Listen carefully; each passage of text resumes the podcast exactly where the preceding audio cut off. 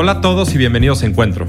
Soy Álvaro Bertis, director de Operación y Estrategia para BlackRock México. En esta ocasión tengo el honor de presentar a Claudia Janés y en esta increíble conversación logramos aterrizar sus aprendizajes y sus experiencias más definitorias para entender cómo las puedes aplicar hoy en tu carrera profesional y desarrollo personal. Hablamos sobre la importancia de mantener una apertura para estar listo en asumir riesgos y buscar salirte de tu zona de confort.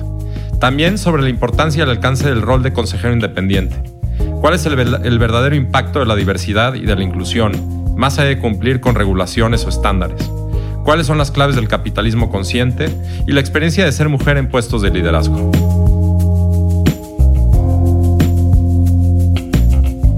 Hola, ¿y cómo estás, Claudia? Qué gusto tenerte por acá. Hola, Álvaro. Un placer. La verdad es que encantada y muchas felicidades por tu podcast. No, gracias. Oye, y me da un gustazo tenerte. Digo, aparte que fuiste mi jefa hace muchísimo tiempo ya me da miedo decir cuánto tiempo porque todo el mundo nos va a ver este, ya como viejitos, pero... Seguimos jóvenes y Seguimos jóvenes, exacto, exacto. Oye, yo, yo quisiera eh, presentarte a todos los que nos escuchan porque tu currículum es impresionante. A mí me encanta este, cuando, cuando te voy dando seguimiento en LinkedIn y todo, ver cómo, cómo has cambiado, cómo has e-, evolucionado en toda tu carrera y mejor ejemplo de donde estás, creo que no hay, ¿no?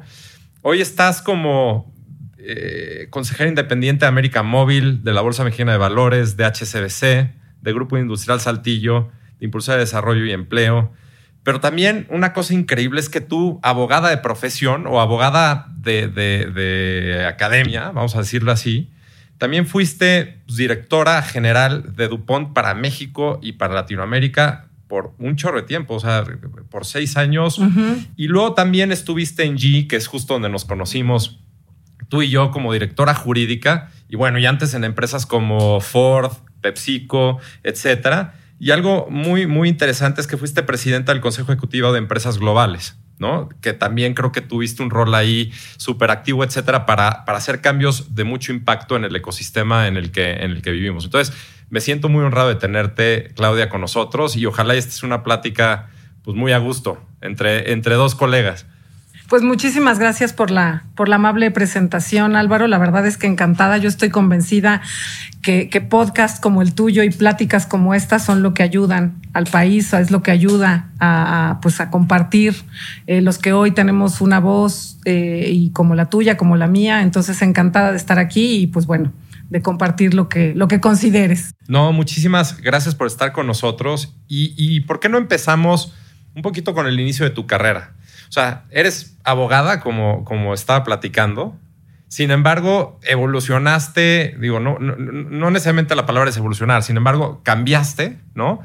Y entraste una serie como de, de, puestos que, que, pues no tenían mucho que ver con la parte de la abogacía, ¿no? Este, al punto en donde pues, tu participación hoy en las mejores o en las empresas más importantes del país, pues radica en pues, tu asesoría o tu, tu consejería hacia ellos. ¿Nos puedes platicar un poquito del inicio de tu carrera y cómo fuiste cambiando de, de roles al punto donde estás hoy? Mira, yo creo que en, mi caso he tenido una carrera un poco eh, diferente, sobre todo porque entré a trabajar justo cuando este país estaba cambiando y había un tratado de libre comercio con Estados Unidos y Canadá. No estoy tan vieja, pero para los que a lo mejor nos escuchan, eh, yo terminé la universidad justo en el 95. Cuando empezaba el Tratado de Libre Comercio, yo estoy convencida que este país es uno antes y después del Tratado de Libre Comercio. Trabajo desde muy joven estudiaba en las tardes, estudié en la Universidad La Salle eh, y me daba tiempo de trabajar en las mañanas. Entonces, eh, trabajo como desde los 19, 20 años eh, y, eso hizo que saliendo de la universidad, cuando este país estaba abriendo, Ford Motor Company traía su financiera a México, que se llama Ford Credit, eh, por primera vez. Eh, en este país pues no había créditos para nada, eh, ni tarjetas de crédito, hoy lo vemos muy normal, pero los créditos que había eran realmente pues muy, muy contados. entonces, abren esta compañía, me toca a mí pues junto con un grupo de 10 personas, abrir la financiera. Y ahí Álvaro me di cuenta, a lo mejor tuve la fortuna de salirme completamente de pues de lo que era solo el derecho o lo que yo hacía en el, despacho y en, la escuela, en la universidad, y tener que ver pues cómo lanzábamos procesos con la Comisión Nacional Bancaria y de Valores que era nueva, con la Comisión Federal de Competencia que era nueva, todos estos organismos que hoy tenemos que en ese entonces pues estaban lanzando. Entonces no nada más era lanzar Force con sus políticas globales o las políticas de Estados Unidos eh, en México, sino también de una manera eh, nacional, pues el entender qué quería la Secretaría de Hacienda hoy se nos hace súper normal. En ese entonces empezaban los grupos financieros, ni siquiera tenían la más, empezaban estas subsecretarías que hoy tienen casi 30 años. Em, entonces fue increíble porque tuve que entender el negocio. Okay. Y eso a lo mejor me hizo darme cuenta de capacidades que no me había dado cuenta que tenía si me hubiera quedado trabajando en una firma de abogados o me hubiera quedado solo en el ámbito de, pues del, derecho. Creo que, que, el haber estudiado derecho me ayudó mucho, pues como para tener un entendimiento en general del, pues, de, lo que se tiene que hacer en un ámbito nacional, eh, regulatorio. Eh, nunca litigué tampoco. O sea, en, la firma en la que trabajaba eh, era una firma corporativa, igual de bancos de segundo piso. Entonces, la verdad es que yo creo que esa fue el, el, parteaguas, el empezar mi carrera en una empresa que estaba llegando a México, pero que ya estaba basada en la industria automotriz, que esa sí ya llevaba, pues Ford lleva ahora más de 100 años en el país. Em, entonces me hizo darme cuenta de estas capacidades que me di cuenta, por ejemplo, en esos años que para ser abogada sumaba y restaba bastante bien, eh, que me gustaban mucho los procesos, que me gusta mucho la manufactura y desde entonces me di cuenta que pues había que entender el negocio y que la parte legal era un complemento, no era eh, pues el, el, foro o el fondo o, lo principal en el negocio, sino que para poder ayudar tenía que conocer todo lo demás y la verdad es que lo aprendí como pues entré a Ford que habré tenido 23 años, 24. Y eso, eso es súper interesante. Digo, perdón que te interrumpa dos segundos.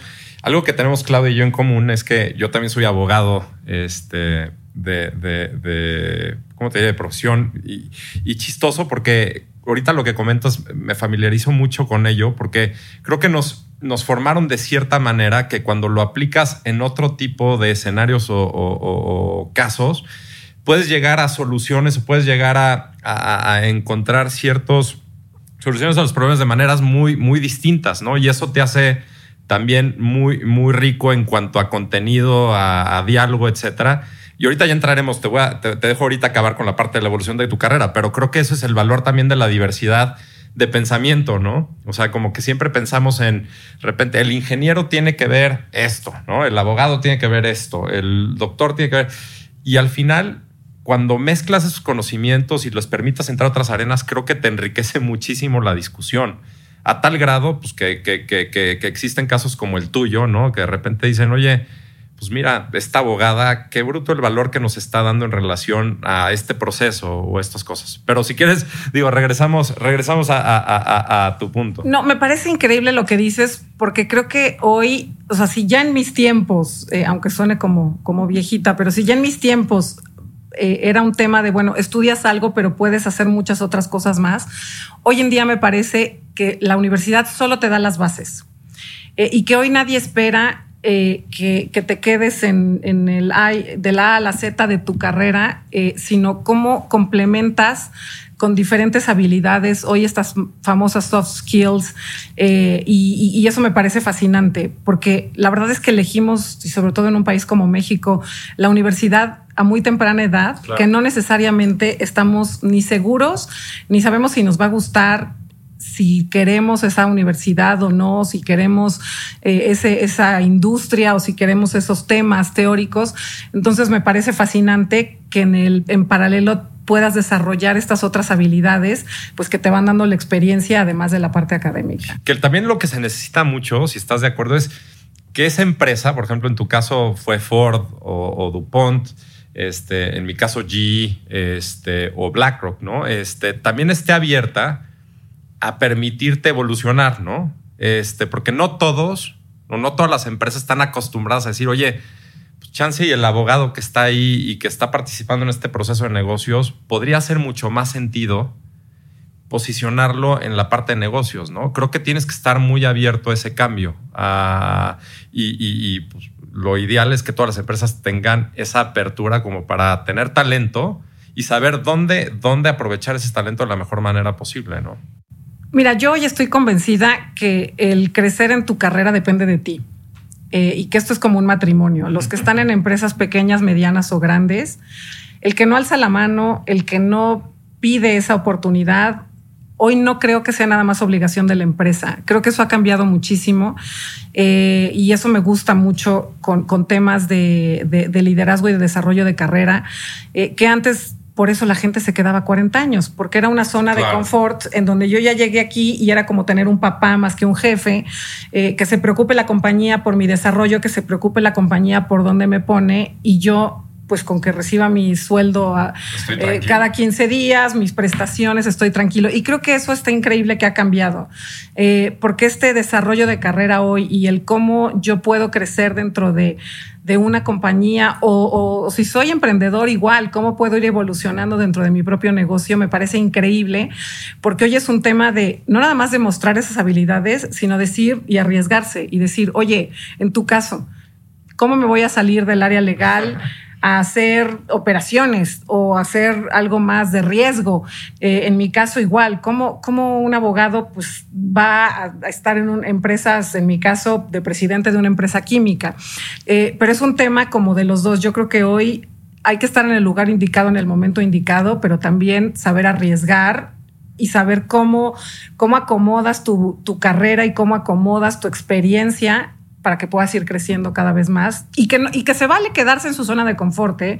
O sea, yo no creo que todo el mundo tenga que estar este, con, cambiando a lo mejor de, industrias o cambiando de, pues de, posiciones si no lo quiere, ¿no? O sea, pero me parece que hoy eh, pues es mucho más rico el hecho de que tú decidas hacia dónde quieres llevar tu carrera y no que sea la empresa. Hoy me encanta lo que dices. Hace, hace poquito en este podcast te invitamos a un emprendedor, ¿no? Este, y, chistoso porque algo que platicaba y decía es que para mí trabajar en una empresa es como si fuera un carrusel y, el, emprender es una montaña rusa donde tienes que agarrar este, como cierto amor a, a las bajadas y a las subidas y a la adrenalina.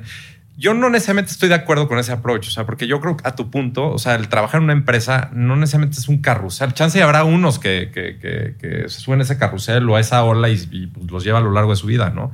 Pero creo que para muchos otros también está una bola de decisiones que tienen que estar tomando para efectos de cómo aceptar el cambio, evolucionar y hacer de su chamba algo mucho más entretenido, retador o de mucho más aporte, ¿no? Entonces, yo, yo lo veo que, que, por lo menos en mi caso y por lo que estoy escuchando el tuyo, es más como esa montaña rusa, ¿no? Este, que, que, tiene una avenida diferente, ¿no? Pero, pero no peor o mejor. Mira, coincido contigo y sobre todo porque hoy en día es difícil encontrar una empresa exitosa y no importa el tamaño que no trabaje por resultados. Entonces, aquel que crea que va a vivir en un carrusel, y me gusta la, la analogía, pues nunca va a crecer, porque hoy la competencia está por quién da los mejores resultados eh, y quién, o sea, estas empresas que trabajan por objetivos y por demostrar eh, resultados, pues al final no te permite estar en un carrusel y en una zona de confort. Eh, hoy a mí me parece que, el hecho de que valoren eh, tu experiencia y que valoren lo que aportas, además de tu edad, ¿no? Antes yo siempre lo he dicho, antes era bien fácil ser líder. ¿Por qué? Porque pues ya cumplió 10 años, le toca el siguiente nivel. Oye, ¿pero qué ha hecho? No, nadie se preguntaba qué ha hecho. Ya cumplió 10 años, era como un banderazo y entonces, ¿qué, qué va a ser la siguiente década? Eh, y hoy pues es cada trimestre, cada semestre, cada año y, y trabajar por resultados, pues te ayuda a bajarte de ese carrusel y a ver qué vas a hacer, además de dar resultados, eh, pues para poder, para poder crecer y, prepararte, ¿no? Buenísimo. Pero bueno, ya, no, no, no, está, ya no salimos del tema. Me encanta salirnos del tema porque se trata que nos estamos pasando muy bien. Oye, una, una pregunta. El, tema de, de, sobre todo cuando llegas a DuPont como directora general, ¿qué rol juega el ser mujer o no juega un rol y, tú llegaste a un mundo de ingenieros en donde ya pues, están muy acostumbrados. ¿Nos podrías platicar un poquito ahí también de tu experiencia en ese, en ese sentido? Mira, la verdad es que, eh, eh, a ver, deja tratar de contarte un poco el, contexto. Yo llegué eh, a DuPont a finales del 2010 eh, DuPont se estaba transformando eh, hacia una empresa que estaba pues haciendo varias ventas de negocios, algunas adquisiciones también de negocios grandes. Eh, y me toca llegar como una especie de mano derecha del director general para hacer esta transformación de procesos. DuPont es una empresa de más de 200 años.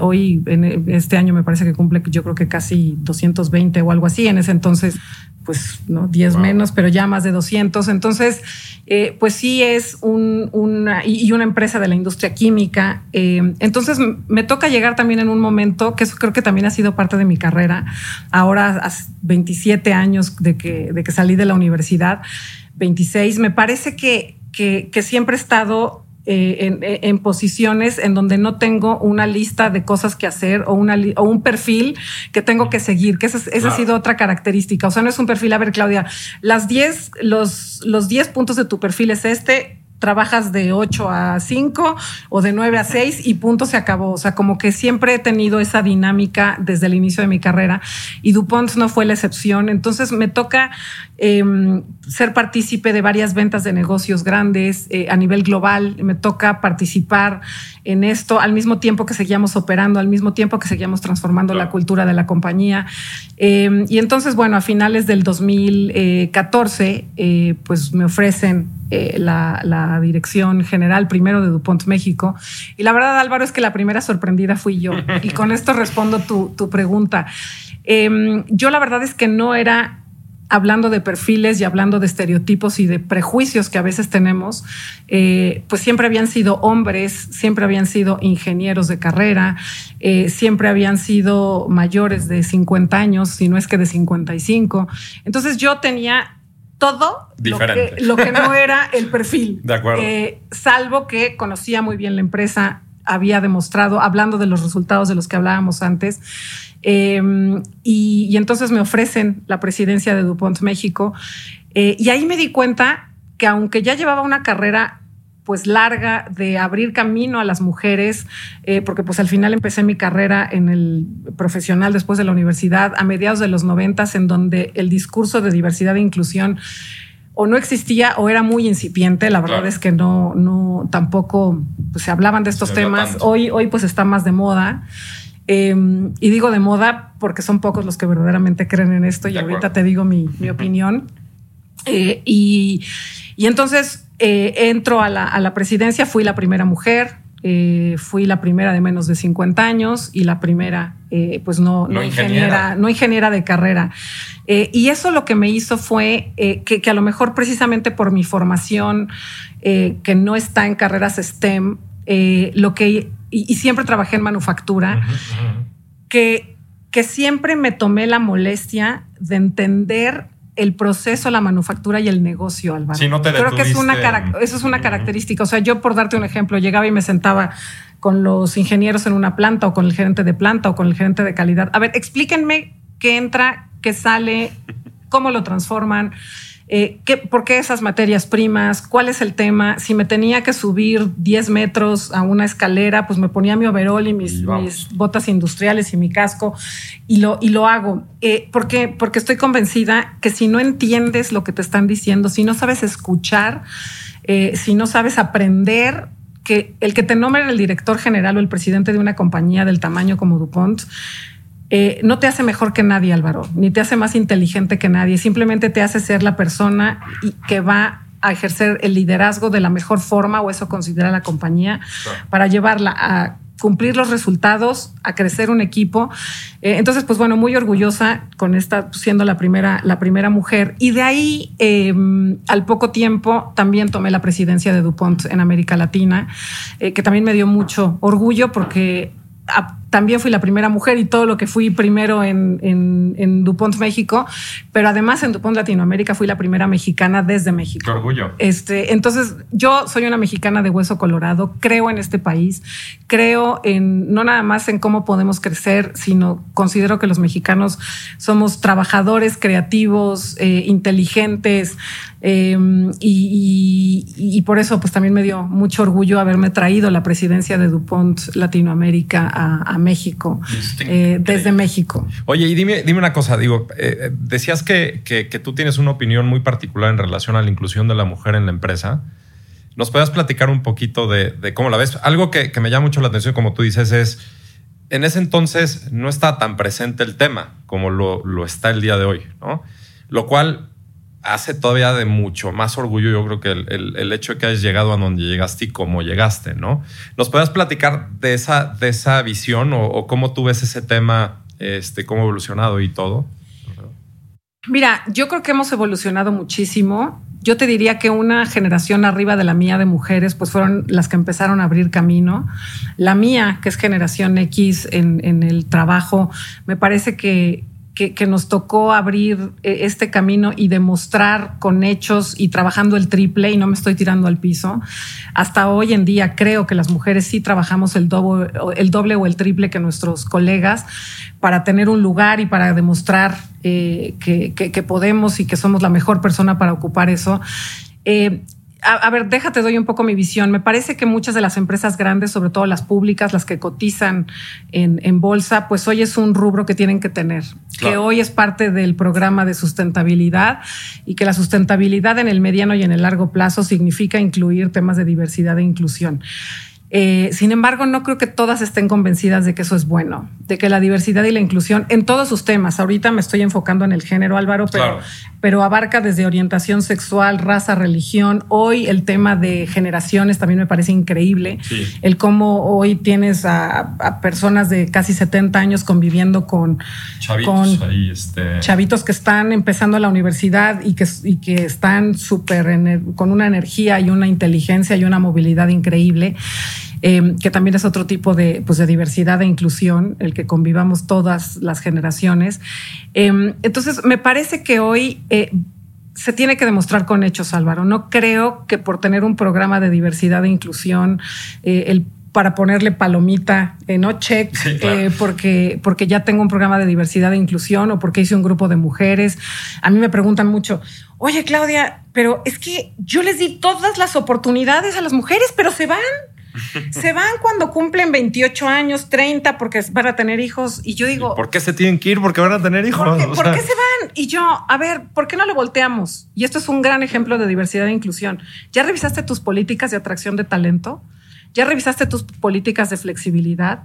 ¿Ya revisaste tus políticas de trabajo por desempeño y por resultados? O, sigues trabajando y premiando al que está más horas en la oficina? ¿Tienes políticas de atracción de talento en donde te fijas en la edad, en el código postal, en el género y en la religión?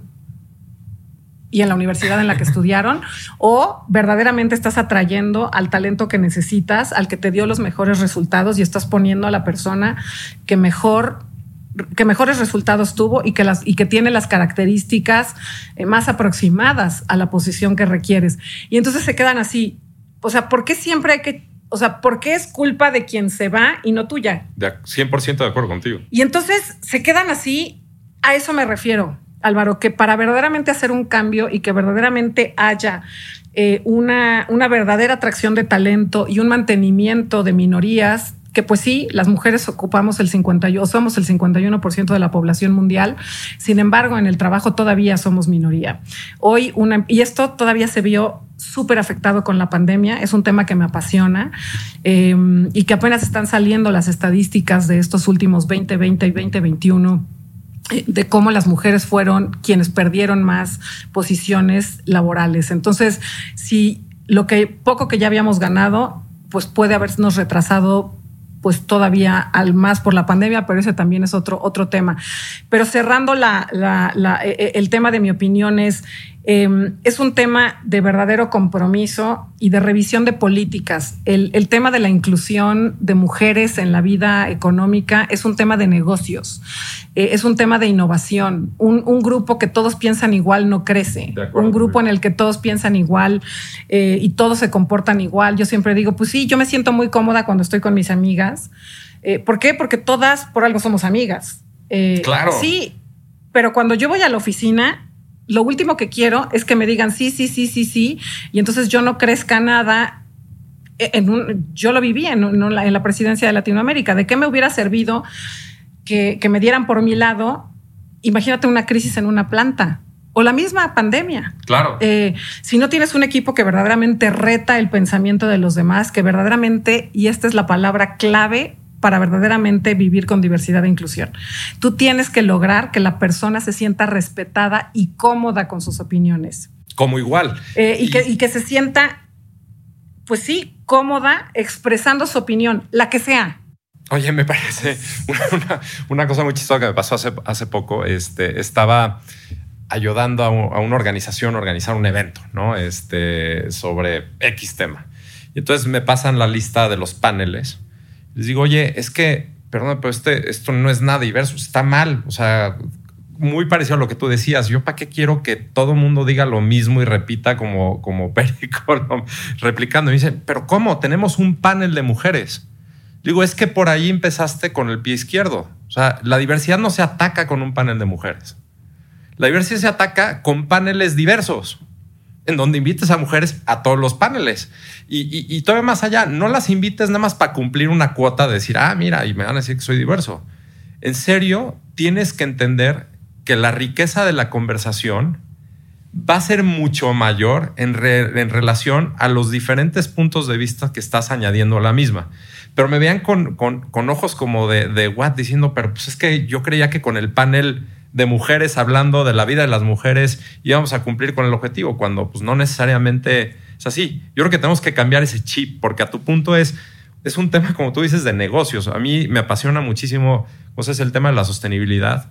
Y, y, lo que repito todo el tiempo diciendo ahorita que doy clases también es, hacer el bien genera bien. O sea, es decir, al hecho de, de invitar a, a personalidades o opiniones diversas, no es un tema únicamente de, darle check a the, box y, cumplir con lo que está de moda hoy. Es un tema que al final te va a dar mejor performance, mejor este, rendimientos, te va a permitir tener una mejor cultura organizacional etcétera, ¿no? Entonces estoy totalmente, totalmente de acuerdo contigo. Y sabes qué, además, que, que no es un tema de, mm, de, bueno, es un tema de moda y es un tema que te hace verte bien, pero si no crees en ello, yo lo he dicho en muchos foros, eh, eh, ojalá te pusieran un chip, ¿no? Que te inyectaran así y que, dijeran, bueno, ya, porque me inyectan un chip, ya soy este, diverso. Eh, ojalá eso pasara. pero verdaderamente no se trata de que aceptes todos y que todos creamos en esto, pero por lo menos que lo respetemos, Álvaro, y sobre todo en el ámbito laboral. Eh, yo les digo, no tienen que, ser apoyadores si no quieren, no tienen, no tienen que participar, pero sí respetar. Sí respetar que las empresas que son diversas son más innovadoras, sí respetar que aquellos países que han logrado integrar a las mujeres, pues su Producto Interno Bruto crece a veces 20, 25, 30%.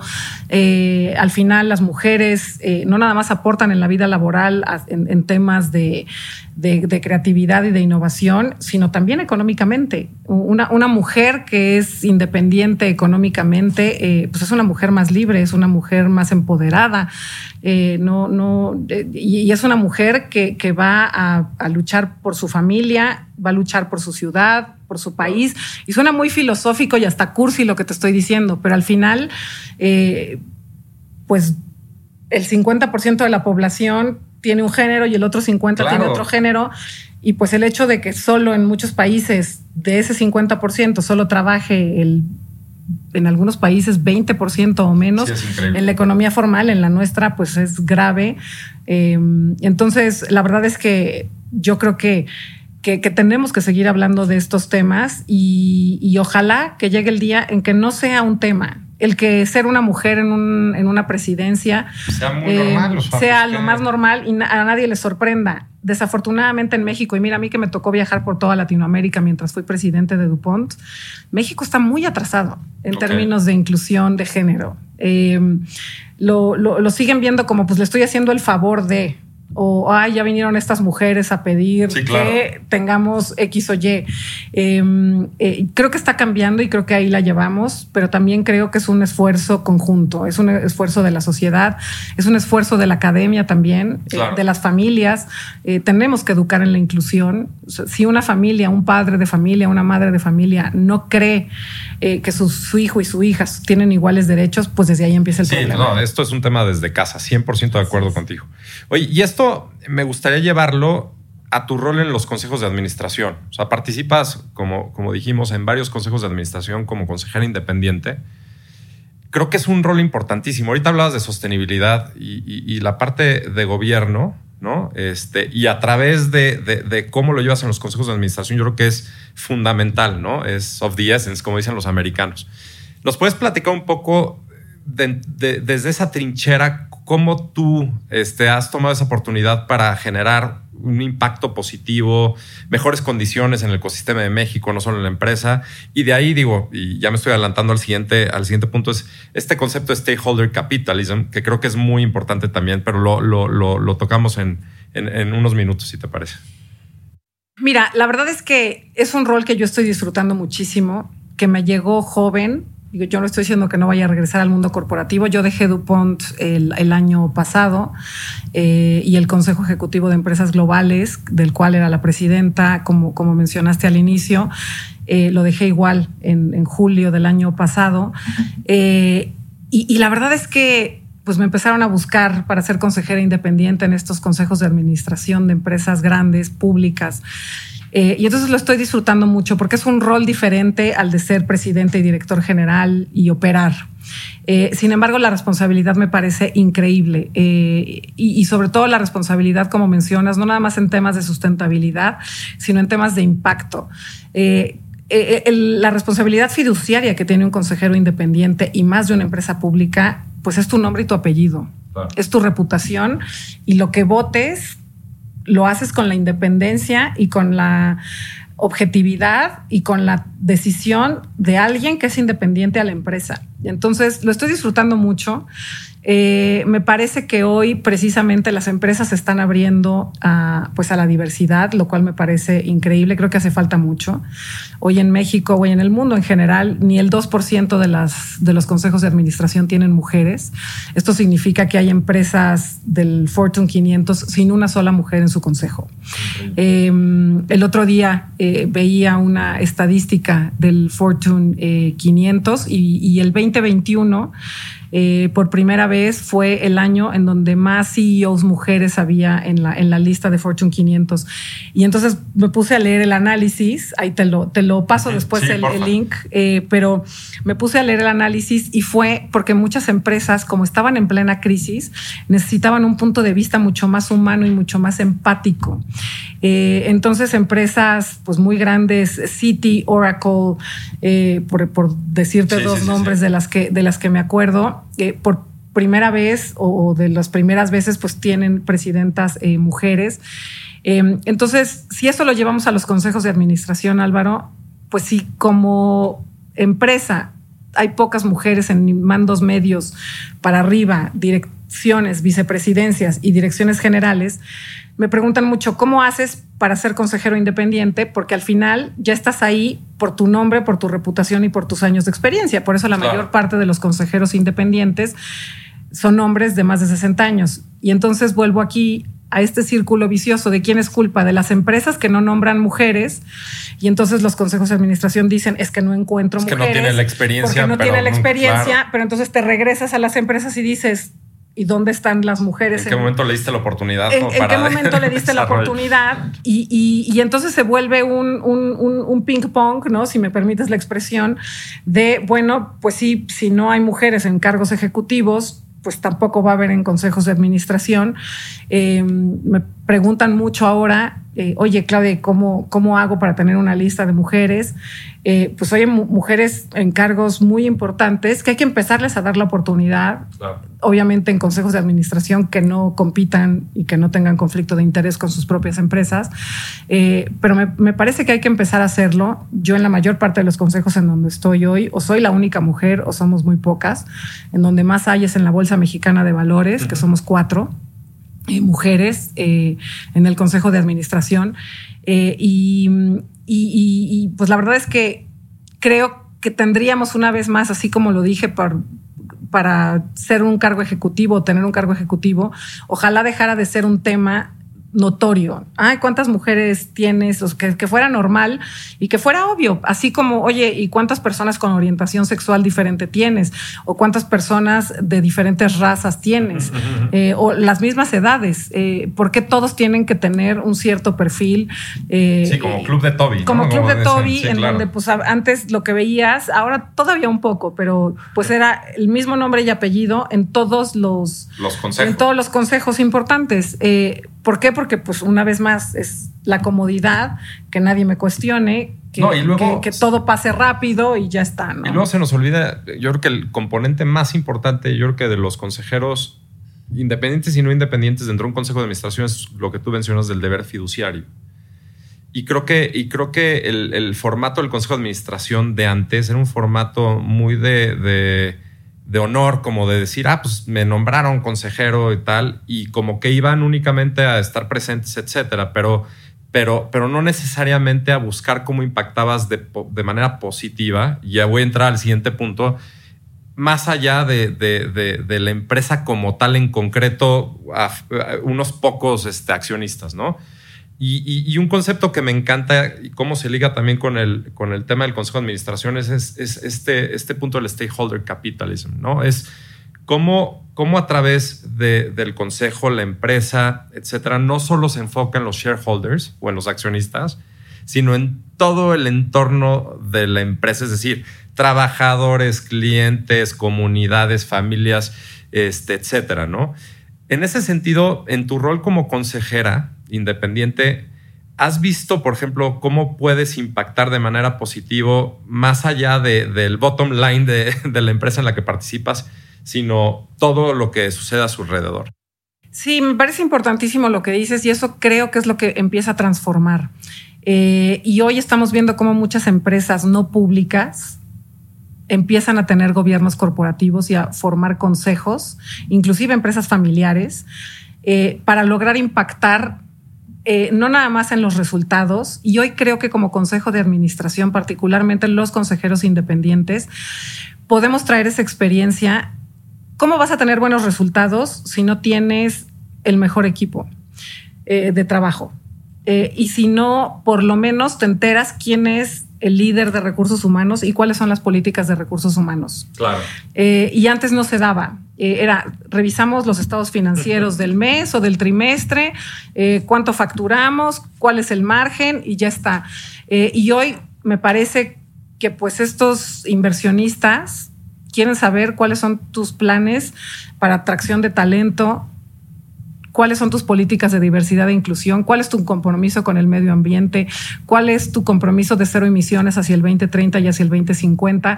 Y entonces se va volviendo un, un plan 360 porque si tú estás en el consejo de administración y no te aseguras que haya un CEO verdaderamente comprometido con las cero emisiones, que es la, el compromiso X o Y de la empresa, pues cómo, cómo va a llegar la empresa a ese resultado. que no está empatado. Hoy tenemos inversionistas, que es lo primero que preguntan. Yo no voy a invertir, y tú lo sabes muy bien, yo no voy a invertir en empresas que no tengan un plan de energías limpias. Claro. O yo no voy a invertir en empresas que no tengan un respeto por sus empleados, por sus proveedores y por sus clientes en estos tres rubros. Eh, hoy, hoy me parece que quien no tenga, que, estoy convencida que se puede crecer y, ser rentable con sustentabilidad en todas sus formas. Sin duda. Yo, em, coincido siempre. Y, cosa que antes no sé, o sea, era vamos a ser rentables a costa de lo que sea, como sea, eh, y no hablo necesariamente de temas éticos, hablo en general. Em, y hoy me parece que, que, este capitalismo consciente y este eh, ecosistema global que tenemos, pues no te permite no preocuparte por la comunidad en la que operas, no te, no te permiten no preocuparte por la ciudad o por el país en el que operas, porque estamos interrelacionados. 100%. Eh, entonces, a mí me parece fascinante. Yo, y la verdad, Álvaro, lo estoy disfrutando mucho, porque además estoy en consejos de administración de empresas muy distintas, eh, en industrias muy distintas. Eh, y entonces, la verdad es que creo que en este ecosistema empresarial, eh, pues el poder aportar desde mi, desde mi trinchera eh, un granito de arena para que estas empresas tengan mejor gobierno corporativo, eh, puedan seguir creciendo con resultados y puedan seguir creciendo con rentabilidad, esta rentabilidad con sustentabilidad, pues me parece, me parece fascinante. Entonces, pues agradecida y contenta y además pues cosechando. También ahí en eso soy de las primeras o de las más jóvenes, porque pues precisamente eh, la mayor parte de los consejeros independientes pues son personas que ya se retiraron em, o que ya, que ya llegaron a, a, lo mejor seis décadas y media de vida y, pues bueno, ya están en esos temas. En mi caso, pues me llegó un poco, un poco antes.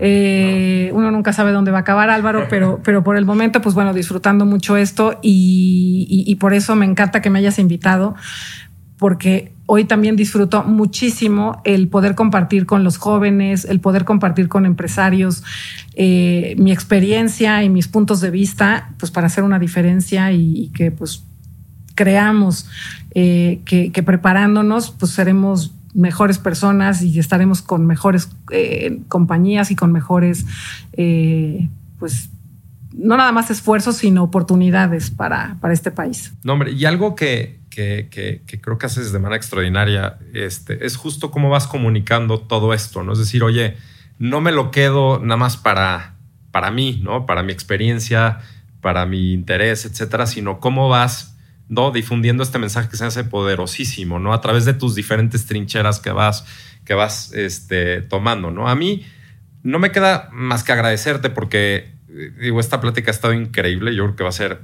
la primera de muchas. Pero, pero antes de, despedirnos, yo no sé si nos puedas dar algún punto de reflexión o algo que te gustaría dejar a, nuestros escuchas este, pensando este, antes de, decir adiós. Este, Mira, yo creo que, que hoy em, tenemos que salir de este tema de eh, pensar que lo que yo hago no impacta a los demás o creer que nadie me ve eh, ¿Y a qué me refiero? El mundo está en serios problemas. Eh, hoy salimos de una, no hemos salido de una pandemia y tenemos una guerra que no habíamos visto desde 1945. Eh, y, y, hoy tenemos la peor inflación en 22 años, un crecimiento económico que no es el que esperaríamos con un, con un tema muy, muy complicado, tanto nacional como global. Eh, entonces es momento de sacar la casta, Álvaro. Yo les dejaría esto como, como reflexión. Eh, el, no inmiscuirnos en este pesimismo, en decir, bueno, pues así está todo, este, eh, el, el, yo que puedo hacer desde donde yo estoy para cambiar. y ya sea que estudies, que trabajes, que seas director o que estés empezando tu carrera profesional, pues estás en un cierto lugar por algo. y yo estoy convencida que la suma de muchas voluntades y la suma del trabajo y la suma del trabajo de todos es lo que nos hace eh, crecer como humanidad y nos hace crecer como país. Así que, que no es momento de tirar la toalla, ese sería mi, mi, mensaje. Buenísimo. No, yo estoy de acuerdo contigo. Creo que donde, nos, donde, donde estamos nos toca hacer algo para efectos de generar mayor bien, mayor impacto positivo. Claudia, muchísimas gracias por estar con nosotros. Qué gusto haberte tenido y espero que les haya gustado a todos los que nos escucharon. Muchísimas gracias Álvaro y que sigan los éxitos. Gracias.